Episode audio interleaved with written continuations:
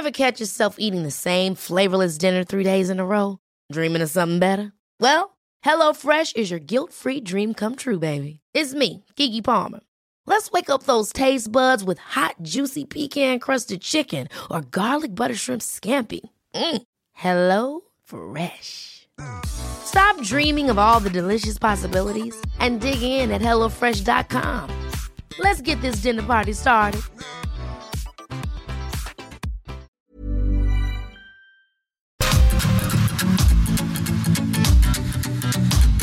GastroLab es un lugar donde cabemos todos. Aquí encontrarás historia, recetas, producto, materia prima, vinos y un sinfín de cosas que a todos interesa, ya que con cocina y vino se aprende en el camino. Déjate llevar por el chef Israel Arechiga a un mundo delicioso. GastroLab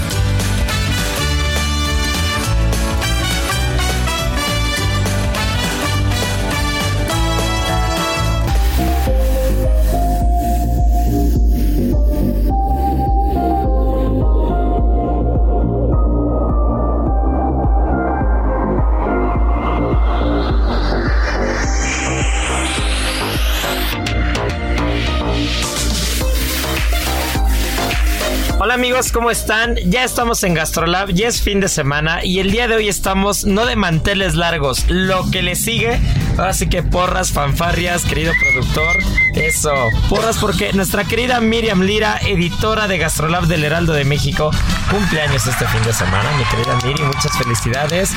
Y bueno, pues no podría ser de otra manera, ya tenemos aquí también a nuestra chef de cabecera, Marianita Ruiz, y vamos a estar platicando de un tema muy particular, un tema que a mí me encanta, un tema que me parece probablemente la mejor tradición de este país y es todo lo relacionado al Día de Muertos, todo lo relacionado a la ofrenda, a la historia, a la gastronomía, a los colores, porque de verdad esta fecha es imperdible, mi querida Miriam. Celebremos, señores, con gusto este día de placer tan dichoso, que tu santo te encuentre gustoso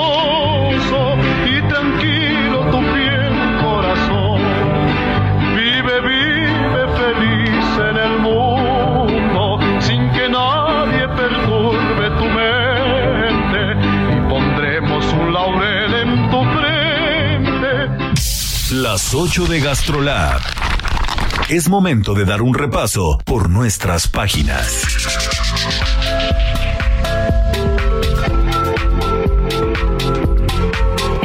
Miriam anda de manteles largos porque trae la que es para mí la mejor fecha que hay en el año, la fecha que más rico huele, que más rico sabe, que este Marianita no me dejará mentir, que ya también aquí está Marianita Ruiz, nuestra chef de cabecera, no me dejará mentir, el pan más rico es el pan de muerto y el aroma más rico es el aroma de la mirra y el incienso quemándose en los mercados, en los lugares, por las calles, en las ofrendas de las casas.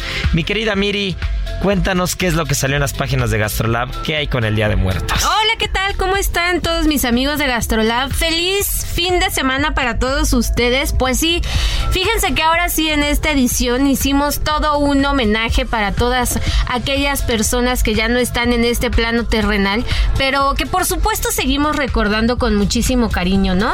Y qué mejor que hacerlo de la mano de la gastronomía que tiene todo, absolutamente todo que ver con estos altares tan hermosos que ahora mismo estamos viendo por todos lados. Y ahora sí que el muerto al hoyo y el vivo al gozo, porque de eso se trata Día de Muertos, de comer y de agasajar a todos los que ya no están.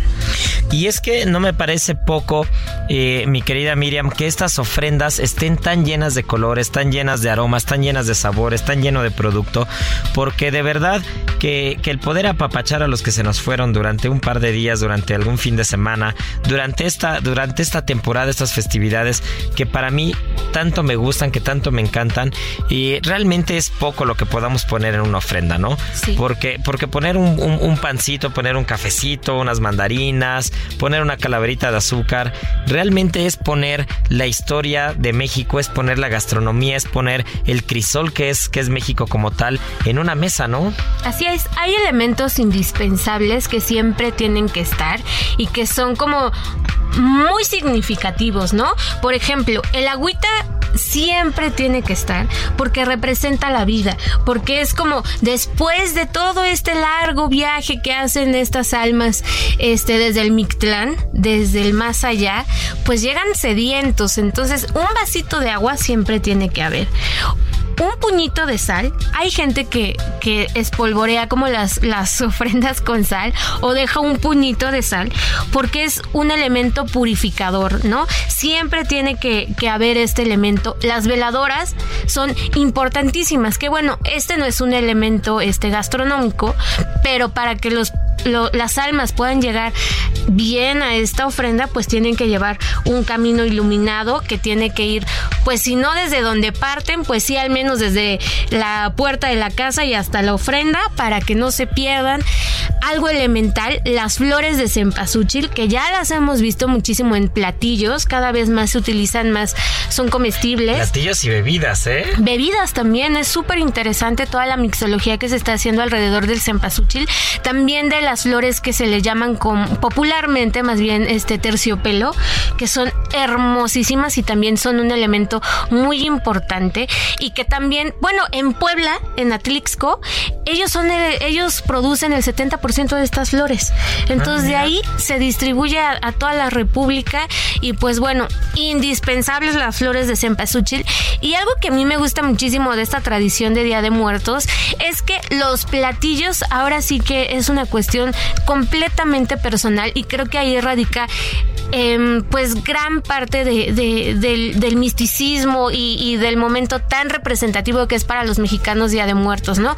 Porque igual puede ser un pollo con mole que le que adoraba a, tu abuelito, por ejemplo, que unos tacos de cabeza, ¿no? O sea, ahí sí tienes que respetar como el platillo favorito y se tiene que preparar pues con el cariño para que para que lleguen y, lo disfruten. Y, para, papacharlos, ¿no? Porque, porque de verdad es una festividad que no podemos dejar perder, es una festividad que, que, que hay que mantener viva y que, que hay que mantener en el recuerdo a las personas que se nos fueron.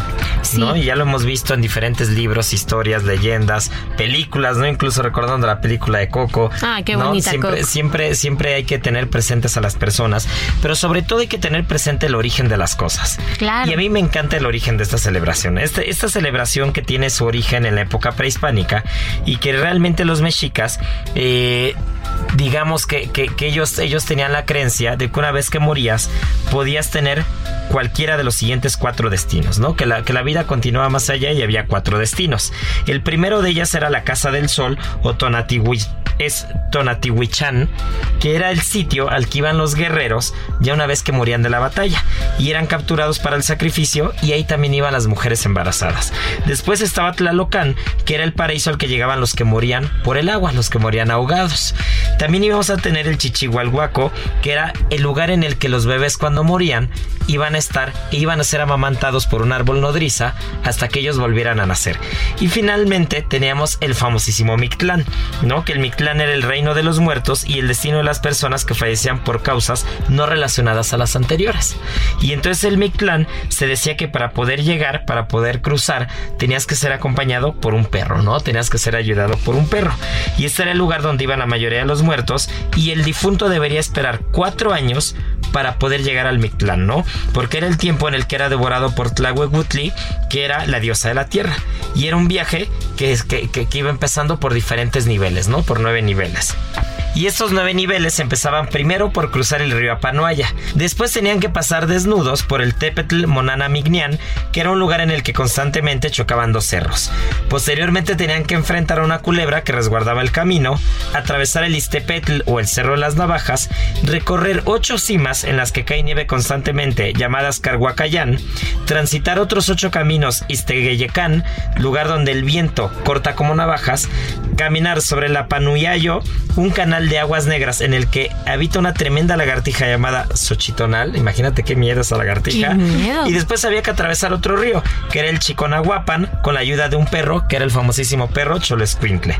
Y finalmente llegar al Itzmitl Anapochcalocán, que era el recinto donde moran los dioses de la muerte. En este último lugar era en el que el difunto se encontraba con Mictlantehuitli, que era el dios del inframundo, y ahí le tenía que dar algo especial. Imagínate nada más todo el recorrido que tenían que tener los muertos en la época prehispánica para poder llegar al Mictlán. Así es, y es de esa historia que pues surgen estos niveles que se ponen en la ofrenda, ¿no? Entonces nosotros cuando ponemos siempre una ofrenda siempre tiene niveles, ¿no? Y hace referencia justo a todo este gran viaje que tenían que hacer pues las almas para volver al lugar de los vivos y poderse deleitar con todos los alimentos que ya estaban preparados para ellos, ¿no? Y qué otros platillos muy muy representativos, obviamente no podemos dejar pasar al pan de muerto que ya lo mencionamos, pero que también viene de esta tradición que es sincretismo puro de unir este pues toda la tradición prehispánica con todo lo que nos trajeron los españoles, el pan y tal,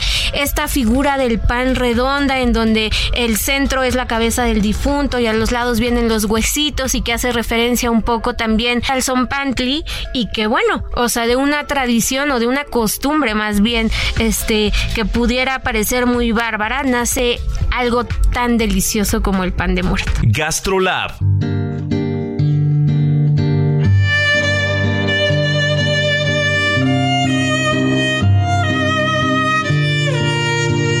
No, y, algo tan delicioso como el pan del muerto. Y también eh, nace una costumbre o una tradición con tantas características tan diferentes, ¿no? Que había que tener muy en cuenta o que hay que tener muy en cuenta al momento de montar una ofrenda. Ya lo decías de los niveles y también lo que tiene, lo que no puede faltar, ¿no? Los aromas que van a simbolizar la purificación del alma, el aroma del laurel, del tomillo, la mejorana, el romero, la manzanilla, no incluso el aroma que, que ya lo decía yo al principio del copal, del incienso, que para mí son de los mejores aromas que hay en el mundo, un arco, que un arco se coloca en el último nivel y de hecho eh, normalmente normalmente están hechos de algún metal o de alguna palmilla y es la puerta de entrada al mundo de los muertos. Así es, y también pues recordar que en todo el país, a lo largo de todo el país, pues se, se celebra de diferentes formas, ¿no? El centro del país pues tiene estos tipos de panes tan tradicionales que nosotros pues conocemos muchísimo y que es azucarado con ajonjolí, con los huesitos y tal, pero en otras partes de la República se hacen diferentes tipos de panes, ¿no? Que tienen formas como pues pueden ser animalitos o pueden ser almitas, en algunos lugares les dicen así. Los purépechas, por ejemplo, en Michoacán hacen este hacen las almas que tienen este figuras antropomorfas y hacen referencia pues también a los difuntos que llegan y tienen ellos una costumbre prehispánica muy muy bonita que mm, hace referencia a em, al pápalo tlaxcali o pan de mariposa, que era una especie de tortilla a la que se le imprimía un sello en forma de mariposa. Y es que los purépechas creían que cuando empezaban a llegar las mariposas monarcas a Michoacán, eran todas las almas que venían a visitar a los, a los vivos. Entonces se llenaban todos los campos de mariposas monarcas y eso marcaba el inicio de que empezaban a llegar todas estas personas a, pues, a reencontrarse con sus seres queridos. No, bueno, es que la, la, la, la, costumbre y la tradición en México está muy arraigada, ¿no? En diferentes pueblos y en diferentes lugares, ya lo decías, Michoacán, Guerrero, también Oaxaca también tiene una gran tradición relacionada con el Día de Muertos.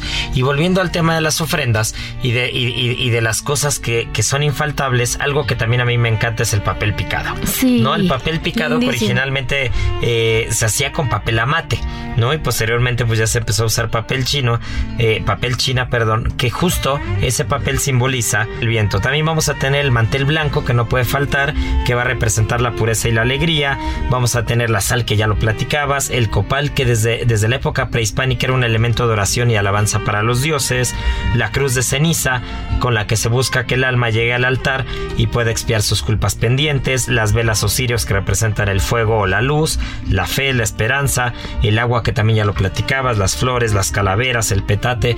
Realmente eh, cuando hablamos de las ofrendas estamos hablando de diferentes simbologías y de diferentes cosas que le van dando sentido y van dando unión a una tradición tan particular. Sí, y la verdad es que ya actualmente todas las ofrendas que llegamos a ver, o sea, tienen absolutamente de todo. Como les decía, es una cuestión ya íntima, personal. Es, es, es como una conexión ya más pues sí, hasta espiritual con aquellas personas de nuestra familia que pues ya no están, ¿no? Y es el momento para ponerle su caballito de tequila o su mezcal, hay a quienes les gustaba el pulque, no hay un platillo en específico que tenga que estar, sino más bien el que adoraban pues a quien le estás poniendo la ofrenda. Así es. Y ahora yéndonos más hacia el sureste, Miri, yo recuerdo que tú alguna vez ya nos habías platicado sobre el Hanal Pixán. Sí, ¿no? es ¿Qué es el Hanal Pixán como tal? Pues es una tradición que se lleva a cabo en todo el sureste de México. Eh, también tiene mucho que ver con la gastronomía. Es la comida que le dan a las ánimas, el alimento de las almas. Y pues se lleva a cabo del 31 de octubre al 2 de noviembre. Y en esas fechas los lugareños se vuelcan en los mercados, este, pasan largas jornadas en las cocinas preparando uno de sus platillos que es el más representativo, que es el mukbi pollo, que Ay, para quien, quien no lo conozca o no haya probado, tiene que hacerlo, por supuesto, pero es un tamal enorme al que le ponen pollo y junto con el zacahuil es uno de los más grandes que hay en México.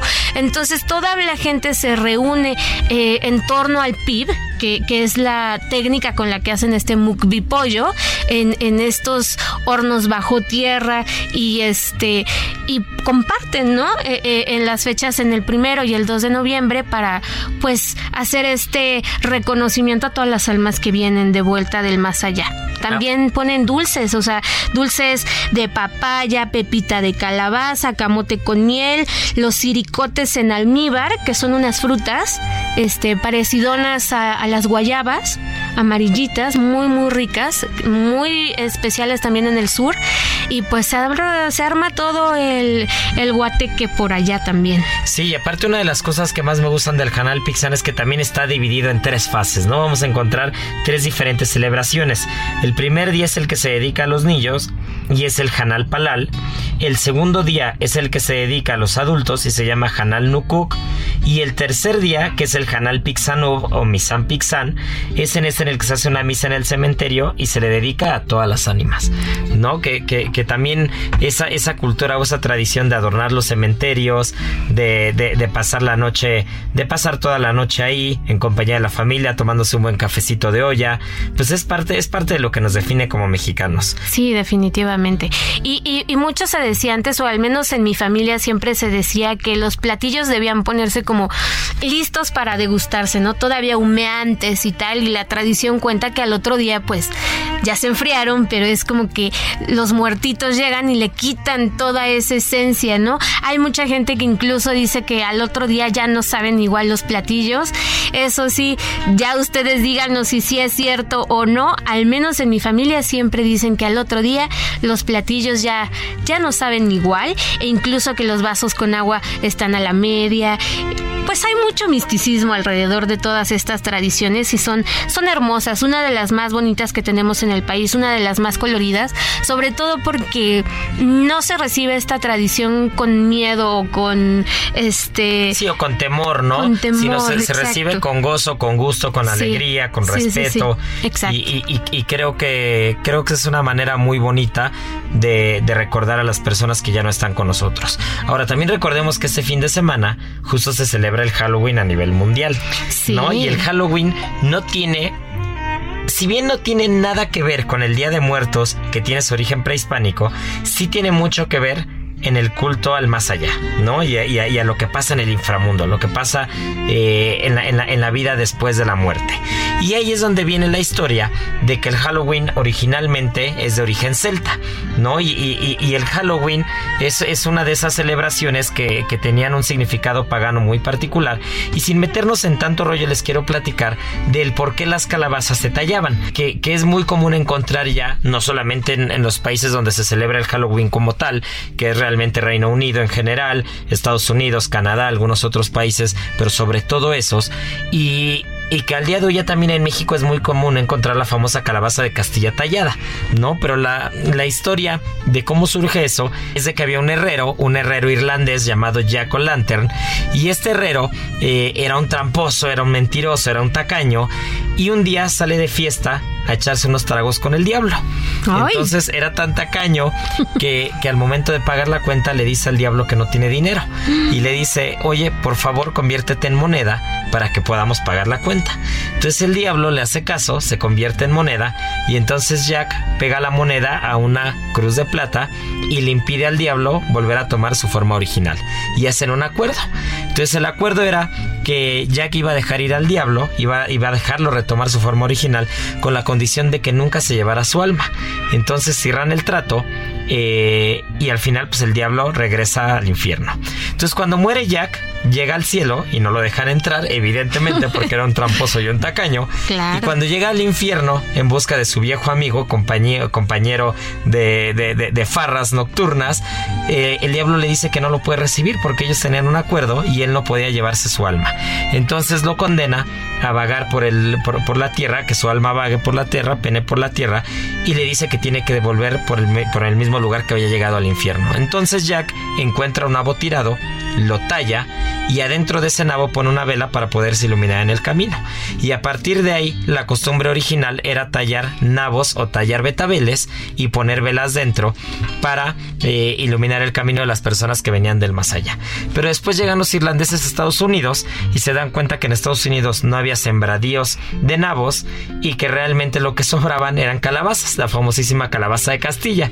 Entonces deciden empezar a tallar las calabazas, meter las velas en las calabazas y así es como se, se, empieza a volver una costumbre y se empieza a volver muy común encontrar las famosísimas calabazas con formas eh, pues de, de, personas del inframundo que tienen adentro una vela, ¿no?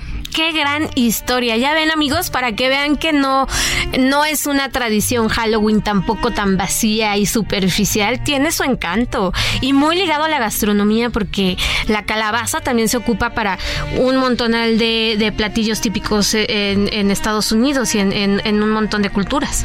Sí, claro, ya también Marianita nos lo platicaba en algunos programas anteriores, que la calabaza, imagínense nada más este dato, se dice que el 100% de las calabazas domesticadas en el mundo tienen su origen en México, ¿no? Entonces de 800 tipos, 200 son comestibles, o sea, la calabaza también vamos a encontrar que es, que es un producto que está muy ligado a la cocina mesoamericana, a la cocina mexicana, a la cocina americana en general, y que, y que también llegó para quedarse. Y ahora es parte de una celebración de origen celta, imagínense nada más la locura.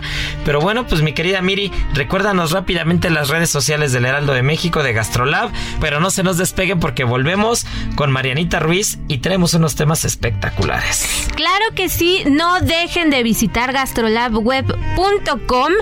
Todas las recetas referentes a Día de Muertos ahí las van a encontrar, todavía están a tiempo, así es que no dejen de verlas. En redes sociales, arroba Heraldo Gastrolab en Instagram, ahí los esperamos también con muy buen contenido. Si son tiktokeros, los esperamos en arroba gastrolab para que se echen unos tiktoks ahí haciendo alguna receta fácil y rápida.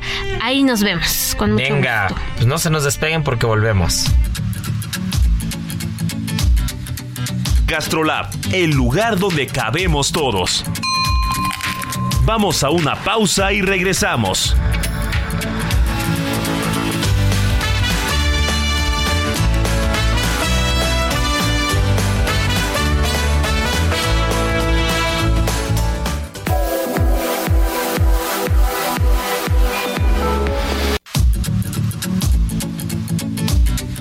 GastroLab, el lugar donde cabemos todos. Estamos de regreso.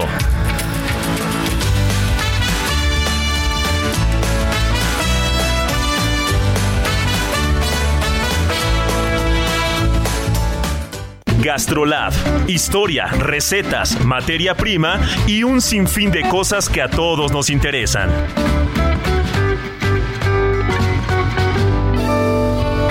Hoy nos vamos a poner un poquito sanos con una receta que me habían estado pidiendo y era unas albóndigas de lentejas. Así que bueno, anoten los ingredientes porque es muy sencillo. Un par de tazas de lentejas ya cocidas, media cebolla picada, un pimiento verde o rojo picado, un par de zanahorias picadas si es muy grande con una pieza suficiente, cilantro al gusto, un poco de sal, ajo en polvo, pimienta en polvo para sazonar, un poquito de harina de avena y aceite vegetal. Ahora sí el procedimiento, vamos a citronar la cebolla picada junto con el pimiento, una vez que vamos a tener una especie de pasta de este sofrito, vamos a colocar las lentejas y vamos a machacar hasta que se hagan puré. Ahora sí vamos a agregar la harina de avena, el cilantro y la zanahoria. Y ahora sí, con esta especie de pasta que vamos a tener, vamos a formar las albóndigas. Después las vamos a hornear a 180 grados durante 15 o 20 minutos y después vamos a acompañarlas con un poquito de ensalada o una buena salsa de tomate. Así que si son vegetarianos o veganos, esta receta funciona muy bien. ¿Sabías que Los rollitos de calabaza son la guarnición perfecta para acompañar tus platos fuertes. Estos, además de ser deliciosos y saludables, aportan vitaminas, calcio y potasio a nuestro organismo, lo que ayuda a estimular nuestra salud digestiva y fortalecer el sistema inmunológico ante enfermedades e infecciones.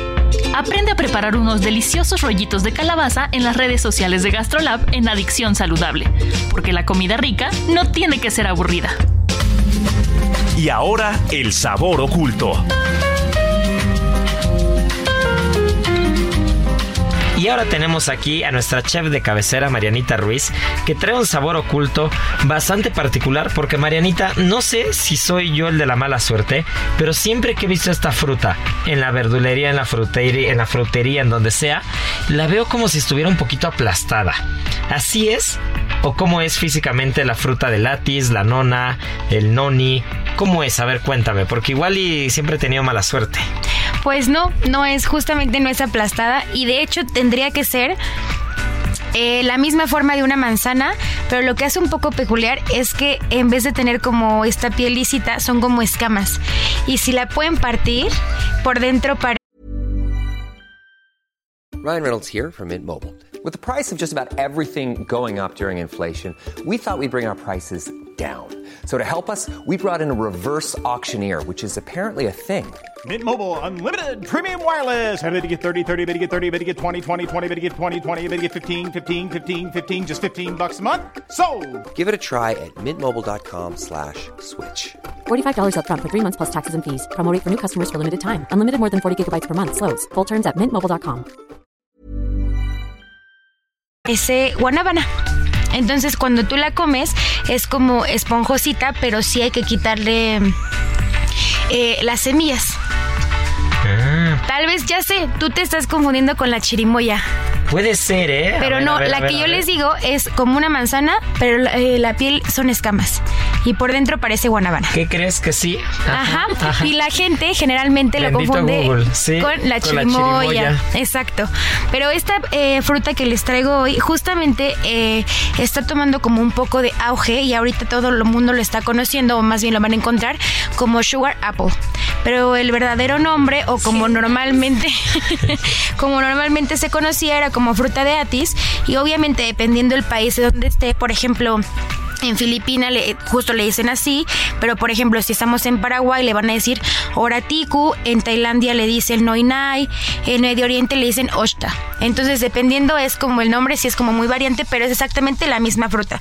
Es de, de América mm, tropical, de ahí es su origen, y también en gran parte de la India. De hecho para India es muy importante y ellos sí la usan como un poquito más. Por ejemplo, los hindús eh, las hojas las dejan secar, las muelen y según ellos, si inhalan eso es como un buen remedio para, para la histeria, para reducir la histeria o para los desmayos. No, bueno, a ver, antes de que sigas, este, consíguenos un poquito de hojas porque aquí en Gastrolab, este, en- en, requiere, los restaurantes, en requiere. todos lados se requieren. No estoy muy seguro de si el método de consumo sea el correcto, pero este, pero vamos a intentarlo en té y este, y a ver si así nos baja un poquito la histeria colectiva que nos cargamos a veces. Ya sé, hay que, hay que hacer trabajo de campo, a ver Sí. si funciona. Y por ejemplo, eh, en Asia llegaron gracias a los españoles y los españoles el uso que le dan es que eh, hacen como jugo y eso lo ayudan, lo ponen a fermentar y lo ocupan para hacer sidra. Ay, qué rico. Y para quien no, no sepa que nunca la ha probado, dicen que el olor y el sabor es muy similar a la crema pastelera. Uf, qué Uf, rico. qué rico. Es, sí, es como cremosito, tiene una consistencia un poco extraña. Y bueno, eh, si alguna vez se llegan a encontrar esta fruta, que seguramente ya la van a encontrar, en Me- en México tenemos, eh, la pueden hacer agua, la pueden hacer sorbete, incluso mermelada, creo que es como la mejor forma de, de sacarle provecho a esta fruta. Y si nos vamos como un poco de la parte de la salud, eh, es muy buena para el corazón. También se recomienda mucho a las mujeres embarazadas. Ayuda mucho a tener como un, un cabello y una piel súper bonita y a nivelar un poco los niveles de azúcar en sangre. Solo que si la encuentran y la consumen aguas, porque como en muchas frutas y verduras, La semilla. las semillas son tóxicas. Y esto es porque tienen una, una sustancia que se llama anonaina. Pero eh, esta, en algunas poblaciones, esta también le dan como muchos usos. Y dicen que si haces pasta de las semillas, ayuda, eh, los niños las pones y ayuda a matar los piojos. No, bueno, o sea, Pero- imagínense, es tan tóxica que mata a los niños piojosos. Exacto. Y el aceite que extraen de las semillas lo ayudan para control de plagas en, pues, para las plantas. Ay, no, bueno, pues oye, pues qué, qué fruta tan compleja, ¿no? Sí, la verdad es que está muy extraña. Yo estoy segura que muchos de ustedes no la van a conocer, pero háganse la tarea de encontrarla porque aparte es súper bonita. Súper, súper, súper bonita. Oye, pues habrá que, habrá que investigar, habrá que hacer labor de campo. Sí. Y este, y habrá que hacer una agüita con una de ellas, ¿no? Y si tienen sobrinos piojosos, pues ya saben. ya saben. Hacer pasta de semilla de atis. Sí, Sí, pues aparte sí. ya lo hemos platicado aquí anteriormente de varias frutas, ¿no? De, de, de frutas como la cereza, que, que, que, pues al final tienen cianuro, Cianuro. dentro, ¿no? Entonces, la de la manzana también, ¿no? Si mal no También recuerdo. tiene cianuro, sí. La de la manzana. Todo el mundo se come las semillas de la No, yo. Sí, no. pero creo que creo que el tema es Romperlas. tendrías, ajá, tendrías que masticarlas y tendrías que comerte como 100 o 1000 o una Mm. Ah, cosa así bueno. para que realmente te pudieras todos, intoxicar. Si te comes dos o tres no pasa absolutamente nada, ¿no? En el mismo hueso de mamey, que ese es el aroma que tiene el pixtle como tal, ¿no? Que ese aroma como amareto, como almendrado, pues es el mismo cianuro. Pues son muchas las frutas en la naturaleza que, que pues la semilla tiene estas, estos, estos compuestos o estas sustancias que, que son tóxicas. Sí, pero en grandes cantidades. Perfecto. Oye, pues qué bien. GastroLab.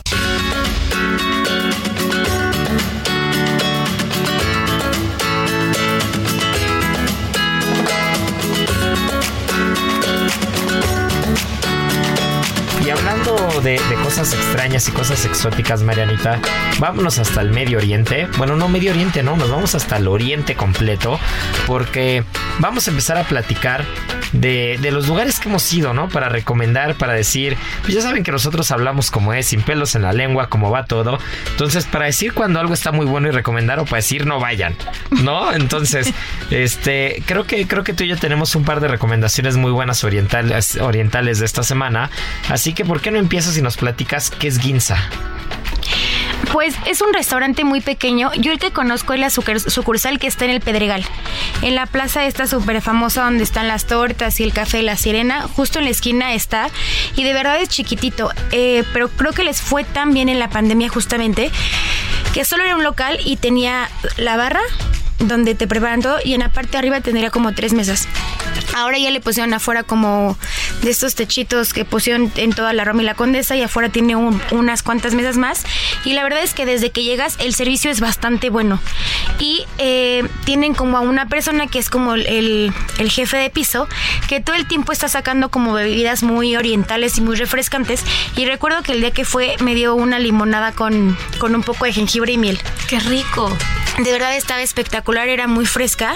Y de ahí me, eh, te pregunta como alergias y todo lo normal. Y él te empieza como a sugerir. Pero eh, creo que conocen también su carta que creo no es tan extensa, pero tiene mucho producto de muy buena calidad. Que empiezas como a imaginarte todos los sabores. Ese día yo probé eh, un rollo que es el, el ginza, que no saben qué rico es. Tiene un poco de trufa y arriba también tiene rallado que está delicioso. Qué y no se, sí, no se vayan a imaginar obviamente los rollos estos del sushi super comercial gigantes que no Que les le puedes ponen mango. Exacto. No, no, no. Jalapeño. Son, son los rollitos chiquitos de un bocado que lo puedes comer con eh, perfectamente y el- la verdad es que el pescado está bastante fresco. Que yo aquí voy a sonar muy gruñón. Este, pero bueno, alguien, alguien tiene que poner el pero, ¿no? No sé por qué, no entiendo de verdad, no comprendo en qué momento la trufa, el aceite de trufa y el foie gras se apropiaron de los restaurantes japoneses. O sea, es increíble porque yo ahorita les platicaré de uno que, que acabo de ir hace unos días que se llama Makoto, que la verdad me fue espectacular y, y, y se ve muy bien y todo. Pero me sorprendió que todos los platos, bueno, no todos, pero en todas las secciones, en entrantes, en rollos, en esto, o sea, en todos encontrabas cosas o con trufa o con aceite de trufa o con fagra. Imagínense que incluso el postre, que el postre este yo no lo elegí, dije, a ver, que no quiero enterarme qué va a ser hasta que llegue. Lo pruebo y pruebo el helado y era de trufa.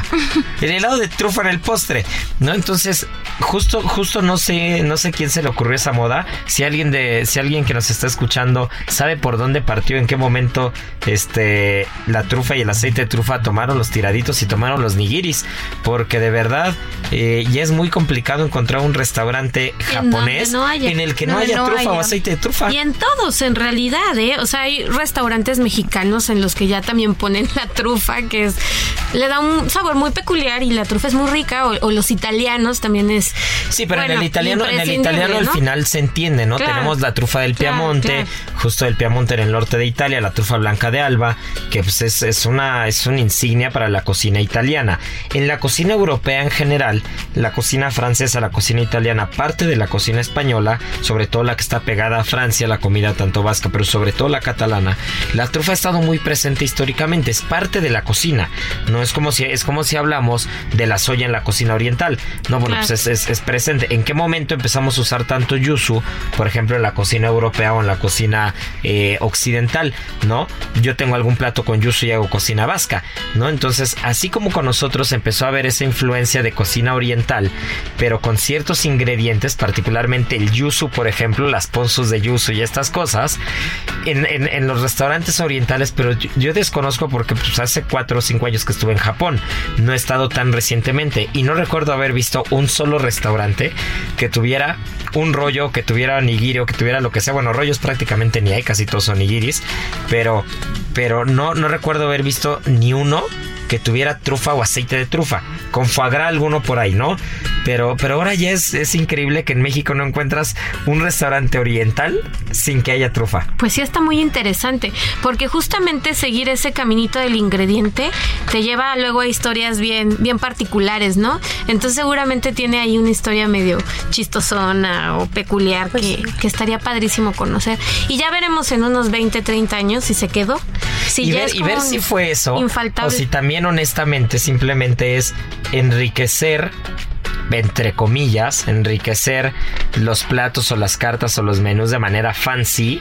Puede ser. Con productos costosos, ¿no? Por, por enriquecerlo, ¿no? Porque, eh, porque así es. Ahora que nosotros estamos haciendo la planeación de ser un Miami, que, que ya está, ya, ya, está empezando, ya está en obra. Y que pronto les vamos a platicar con lujísimo. Sí, sí, sí. Les vamos, no sé si les vamos a dar la primicia a Gastrolab o no. Pues no, estoy, no, estoy, muy, no estoy muy seguro, ¿eh? Si, si Gastrolab va a ser los primeros en saberlo pero bueno, pues este justo nos está asesorando alguien que, que se dedica, que es un restaurantero. Él es mitad francés, mitad inglés, pero que vive en Miami y es restaurantero en Miami desde hace 15 años, ¿no? Entonces, imagínense la mezcla de la, del refinamiento inglés con el paladar y la gastronomía francesa, viviendo en Miami, este, con una pareja latinoamericana, ¿no? Entonces, tiene como una mezcla de todo. Y justo él, cuando, cuando yo propuse lo que queremos que sea el menú, imagínense, nada más para que una idea del trabajo que lleva abrir un restaurante, vamos a abrir en ocho meses y ya tengo el menú hecho. ¿no? Entonces ya tengo el menú al 95% hecho. Y me acuerdo que el primer render que hice y me senté con él, con Filipe, que lo empezamos a bocetear, me decía, no, todo tiene que tener guayú, por ejemplo, ¿no?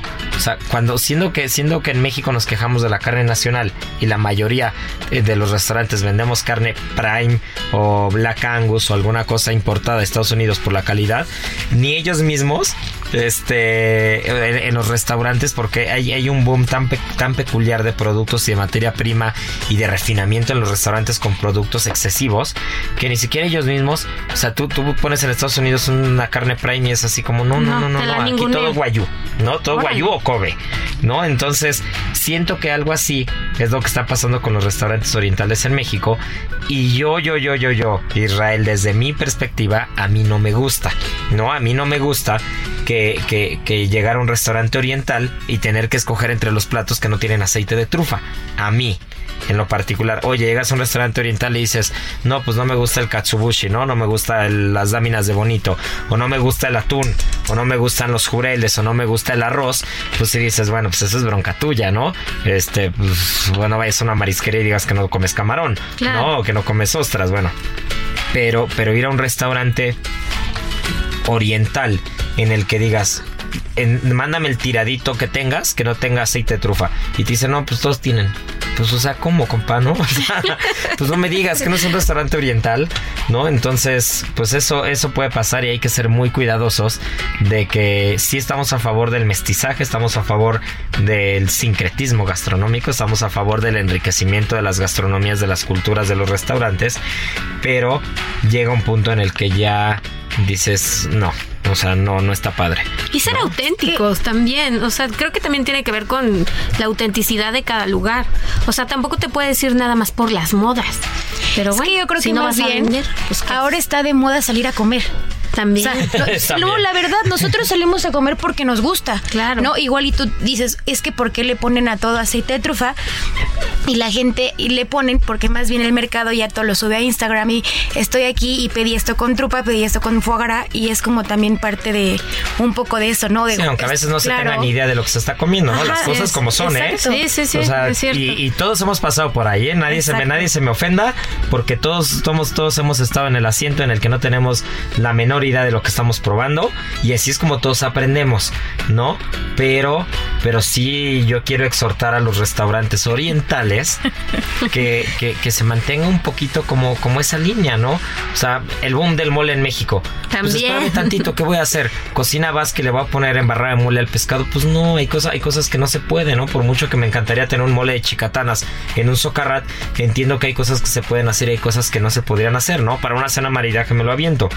Pero sí creo yo que es una constante el abuso de la trufa y el abuso del foie gras sin ningún sentido en la cocina oriental. Cuando quien ha tenido oportunidad de ir a Japón se da cuenta que la cocina japonesa no es ni cercanamente parecida a lo que venden el 90% de los restaurantes en México, ¿no? Son muy pocos los restaurantes en México que hacen una cocina japonesa tradicional y la Y cocina auténtica. japonesa tradicional se basa en la pureza y en la simplicidad del alimento, del producto, ¿no? Este, ahora que tuve oportunidad de ir a Makoto, pedí un, pedí un par de nigiris, este, pedí uno de chutoro y uno de otoro, que al final son las ventrescas y viene, viene la parte eh, veteada del estómago, que cuando hablamos de las partes del atún, pues tenemos los lomos altos, los lomos bajos, un atún al final es una máquina muscular, ¿no? O sea, es un, es un músculo, es un, es un pescado que está compuesto de, de diferentes músculos, pero que se ejercitan en el momento en el que nada, ¿no? Los atunes nadan a grandes velocidades, hacen mucho ejercicio. Entonces la panza, que en este caso es la ventresca, pues prácticamente no se ejercita y toda la grasa se va quedando y se infiltra, ¿no? Entonces el famoso toro, que es la parte que, que, que tiene más beta y todo, pues es espectacular, ¿no? Entonces pedí un nigiri y era espectacular el nigiri. Entonces yo, yo justo decía, a ver, me estoy comiendo un nigiri como el que me comí en Tsukiji en el mercado de atún de Japón. Y, y- era espectacular. Probaba, probaba la ventresca y se te deshacía en la boca, se sentía la grasa. No estaba frío el atún de refrigerador, pero tampoco estaba tibio de que estaba ahí. O sea, estaba perfecto, estaba hecho con maestría el nigiri. ¿Por qué me tengo que chutar un tiradito lleno de ajos fritos y de aceite de trufa si haces una cocina japonesa auténtica bien hecha? ¿No?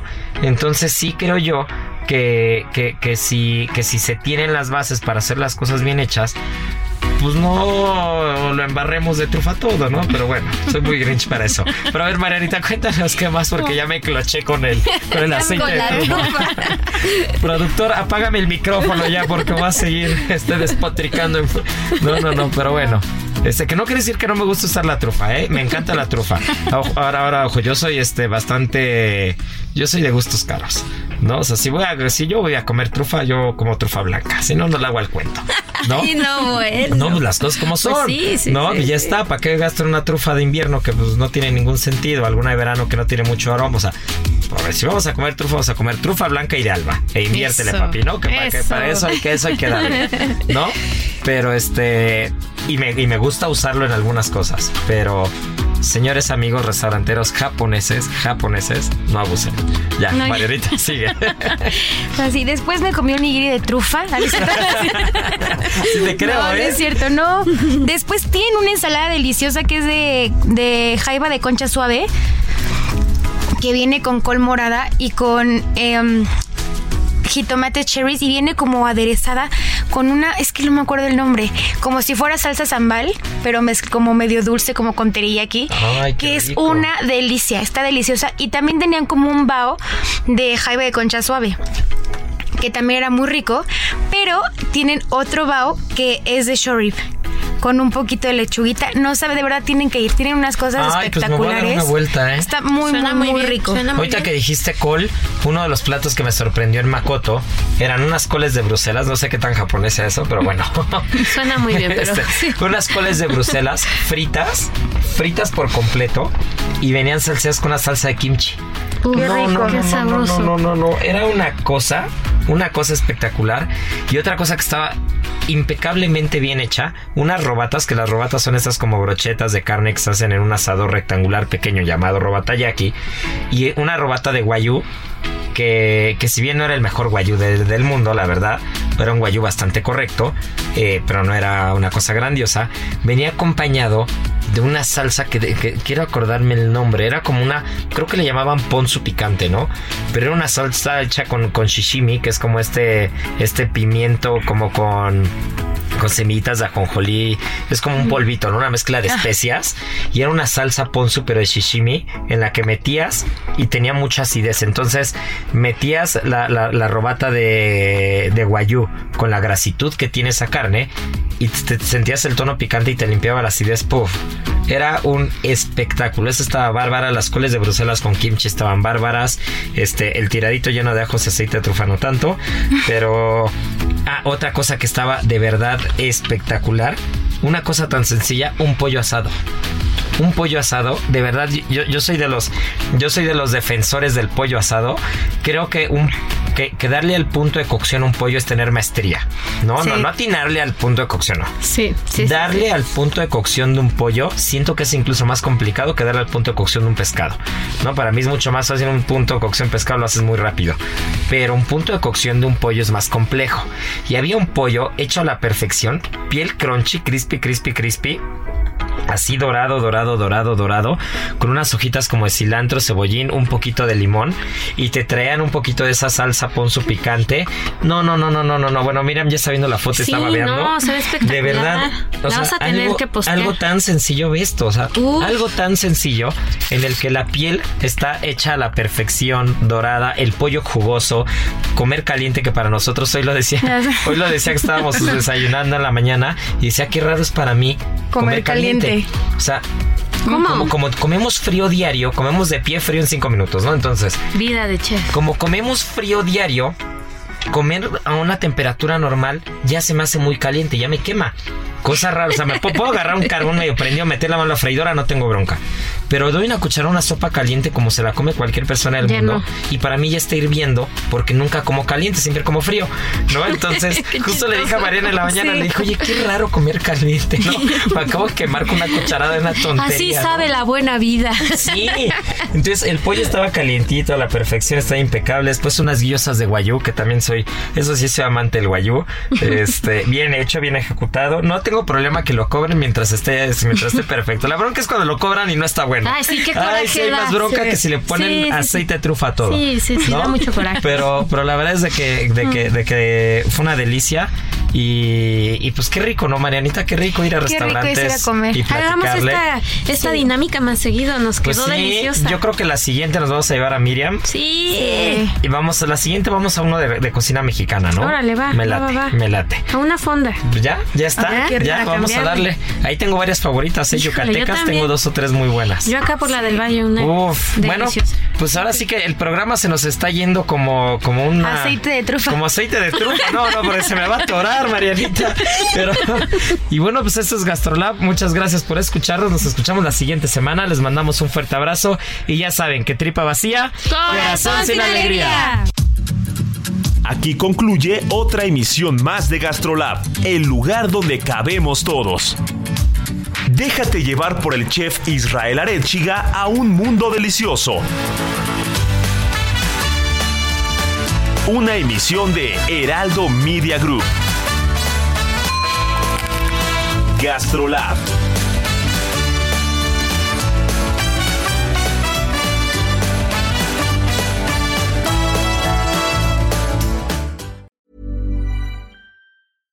Ever catch yourself eating the same flavorless dinner three days in a row? Dreaming of something better? Well, HelloFresh is your guilt free dream come true, baby. It's me, Kiki Palmer. Let's wake up those taste buds with hot, juicy pecan crusted chicken or garlic butter shrimp scampi. Mm. Hello Fresh. Stop dreaming of all the delicious possibilities and dig in at HelloFresh.com. Let's get this dinner party started.